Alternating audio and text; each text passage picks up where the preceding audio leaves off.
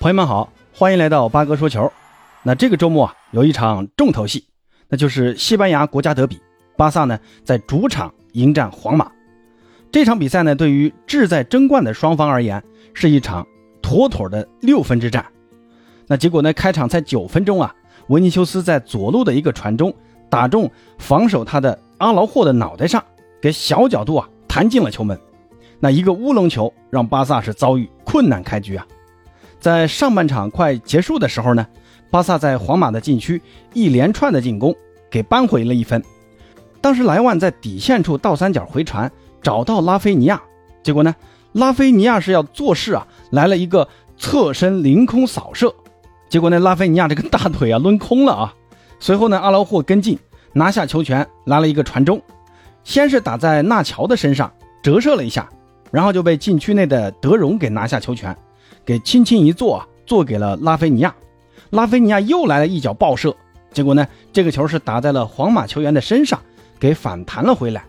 这下呢，被罗贝托守个正着，然后罗贝托是原地摆腿打门，球进了，巴萨呢就此扳平了比分。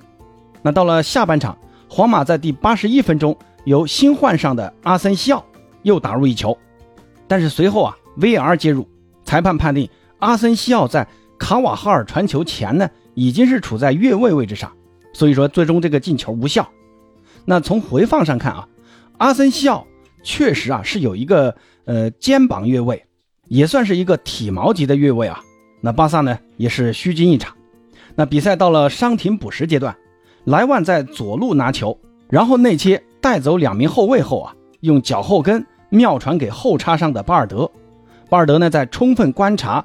无人防守的情况下，送出精准传中，找到后点无人看防的凯西，凯西呢顺势推近角破门得分，巴萨终于在补时阶段啊实现了逆转，最终呢巴萨在主场拿下这珍贵的三分呢，在西甲积分榜上也领先皇马十二分，可以说这个赛季巴萨的西甲冠军是稳了。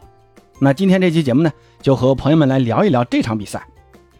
说这场比赛之前啊，呃，有两个小插曲啊，先和大家分享一下。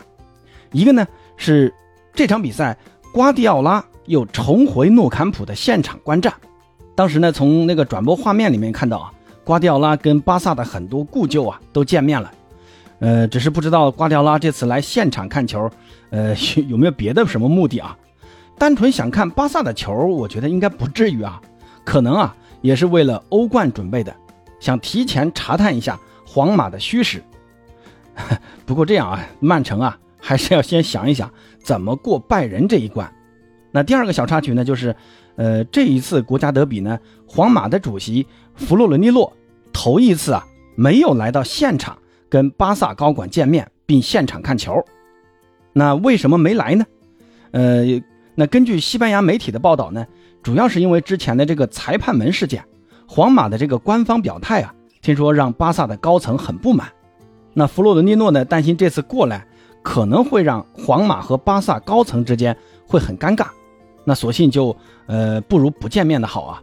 最后呢，也就没有跟队来到巴塞罗那，而是选择留在马德里，那现场观看了皇马篮球队的主场比赛。那这个事儿呢，也涉及到巴萨此前的一个裁判门事件。之前呢，八哥有一位老听友啊。想让我聊一聊巴萨的这个裁判门事件啊？那这个听友名字叫托特啊，应该是一位热刺的球迷。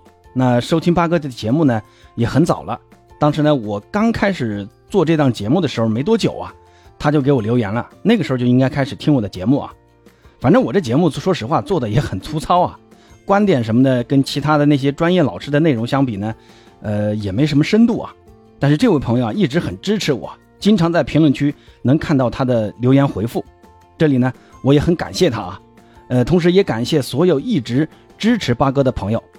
那这期节目后面呢，还是会来和大家聊一聊巴萨的这次裁判门事件。那聊的肯定也只是八哥了解到的一些有限的一些信息啊，可能比较片面，只能给大家做一个佐证啊。也希望大家能多在评论区跟八哥交流。那话题扯远了啊。还是回到这场国家德比，这场比赛呢，哈维是继续延续了此前两连胜皇马的那个战术，那就是阿劳霍跟孔德换位，来打这个右边位，让阿劳霍来限制维尼修斯。另外呢，就是四中场，加维名义上是担任左边锋，实际上呢是跟布斯克茨、德容、罗贝托组成四中场，来限制皇马在中场的渗透。那这个战术啊，已经是得到了考验。之前两场国家德比是巴萨两连胜啊。另外呢，相比三周前的这个国王杯半决赛那场比赛，这一次巴萨的首发啊是迎来了莱万和克里斯滕森的首发。这两人的首发呢，对于巴萨来说是一个很大的改变。你看之前那场，呃，在皇马的那场国王杯的半决赛啊，巴萨是摆起了大巴，那最终依靠防反才一比零小胜对手。而此前呢，传出呃伤已经好的差不多的佩德里和登贝莱，那出于保险起见啊，这场比赛哈维并没有让他们两个首发。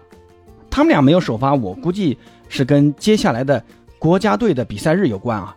佩德里呢是进入了西班牙的大名单，但随后啊这个名单又撤下来了。哈维呢也是担心他俩会在国家队比赛中受伤，索性呢还不如趁现在呢多休息两周时间。那这个决定呢，我觉得就很合理。那尽管他们两个没上啊，那也丝毫没有影响到这场比赛的精彩程度。但是啊，还有一个很奇葩的事情出现了，那就是这场比赛西甲的转播信号出了大问题。我当时呢是四点钟定的闹钟啊，然后爬起来看这场比赛的。结果呢，前面十分钟的比赛是压根儿就没看成。为什么？因为没有信号切进来。当信号切进来的时候呢，皇马那个时候已经是一比零了，比赛时间已经过了十多分钟了。所以说皇马这个球怎么进的，我是不知道的。后来看了回放啊，才发现是维尼修斯下底，然后呢传中砸在了阿罗霍的头上，来了个折射，然后就进了。这个呢，真的只能说是运气啊太差了，因为那个角度其实很小啊，偏偏呢特施特根没有去封那个角度，谁能想到呢？那这里呢还是再吐一个槽啊。其实大家现在都说什么西甲呀逐渐没落了，西甲除了创收和分配问题以外啊。你这个转播技术也得跟上才行啊！你看英超的转播怎么可能会出现这种低级失误呢？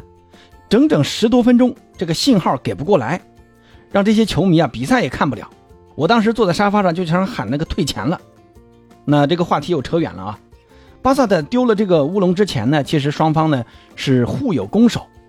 中圈发球没多久啊，本泽马呢就接到摩迪的一个传球，当时应该是皇马的第三脚传球啊。然后本泽马就在禁区外来了一记远射，被特施特根倒地抱住了。但是莱万在两分钟之后啊，也在禁区外轰出一记重炮，还以颜色。库尔图瓦同样贡献神扑。那阿拉霍这场比赛除了那个乌龙球以外，其他时候呢还是很出色的完成了自己的任务，那就是限制维尼修斯的发挥。但是这场比赛，呃，说实话啊，维尼修斯的状态啊显然要更好一点。在上半场第二十七分钟呢，用了一次非常精彩的插花脚，过掉了阿劳霍和孔德的包夹，突入到禁区里面。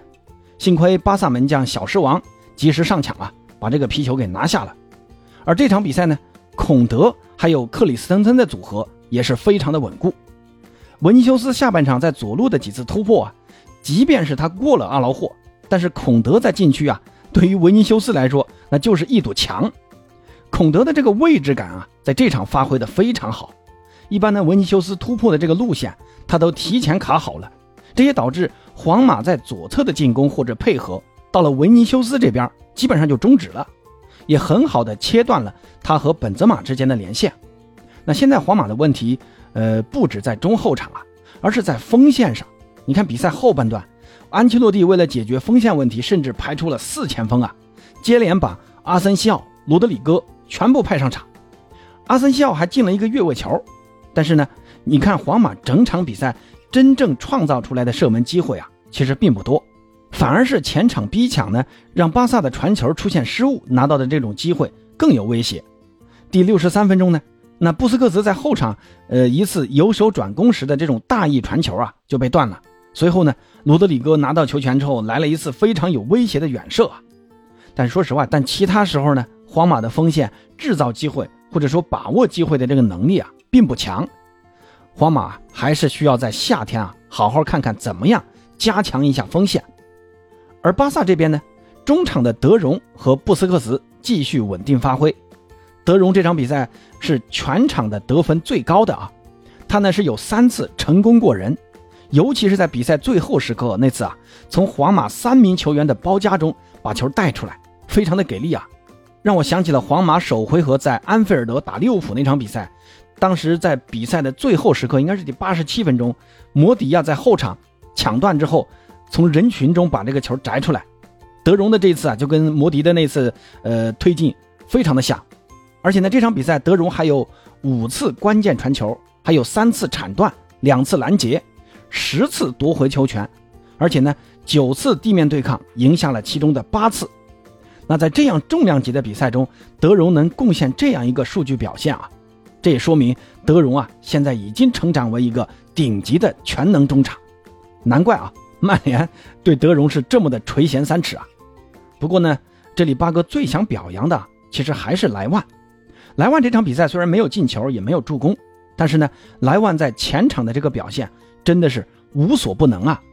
巴萨在补时阶段的那个进球就是莱万的策划，他呢是倒数第二传，那个脚后跟妙传真的是传的太漂亮了，在带走两个后卫的同时，还能送上这么牛叉的这种脚后跟传球啊！你还摇啥自行车呢？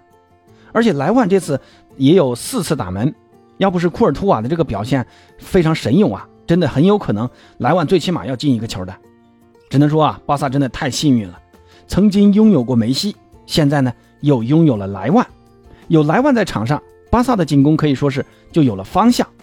上半场呢，巴萨的战术呃比较简单，那就是两侧传中找莱万，但是皇马的这个防高空球防得不错啊，莱万除了开场那次射门以外呢，真正获得的机会也不多。但是下半场呢，哈维改变了进攻战术。更多的呢是通过拉菲尼亚的这个内切来寻找莱万，或者说左路巴尔德的这个前插，让莱万能充分的发挥支点作用。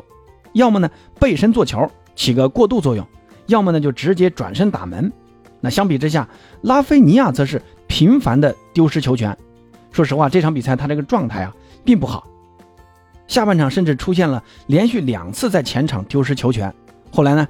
呃，一看丢的有点可能面子上挂不住啊，有点闹情绪，背后还踢倒了纳乔，结果领了一张黄牌。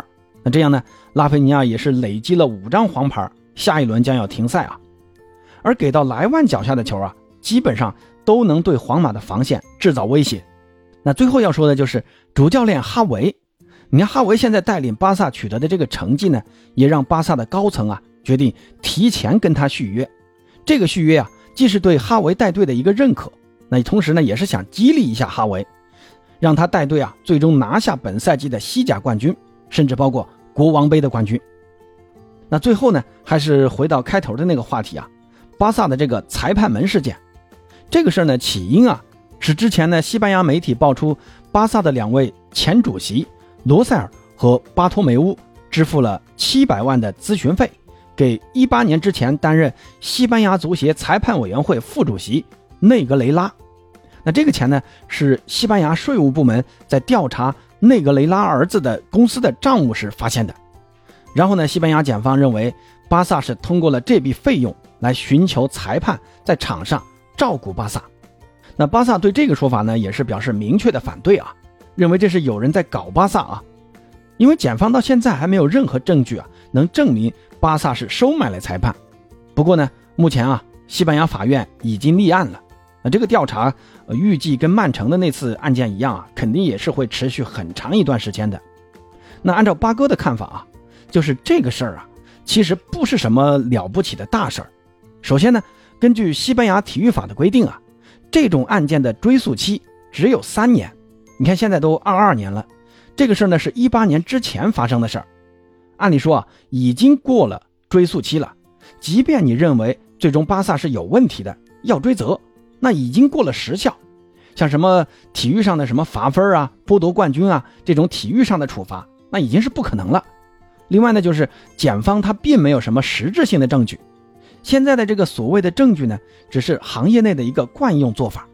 因为包括其他球队在内啊，甚至包括英超的很多队伍。都有这种类似的花钱请裁判来给球队做培训，让球员呢能理解裁判的判罚依据，每个裁判的判罚尺度、判罚习惯，让球队在面对这个裁判执法的比赛的时候呢，知道怎么应对。那只是最后巴萨做的这个事儿呢，被爆出来了而已，而且行为，呃，说实话有点不检点啊。其实这个事儿啊，就跟咱们 CBA 新疆队退出的那个事儿很相似啊。几乎所有球队啊都在跟球员签这种阴阳合同，平时呢是相安无事的，但是真出了事儿啊，CBA 联盟呢就会依据这个来处罚你。那其实巴萨的这个裁判们啊，跟这个其实很类似啊。现在呢，只要巴萨稳住啊，我可以说啊。巴萨是绝对不会受到任何处罚的。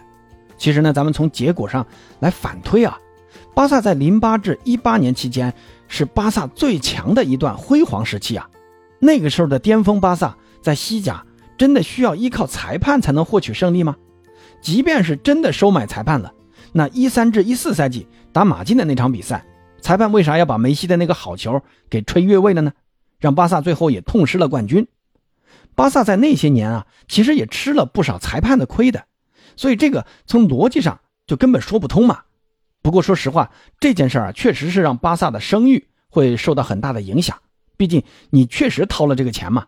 所以呢，我的看法就是，巴萨是干了一件很多球队都会干的不太合规的事儿，最后呢被人暴露出来了，仅此而已。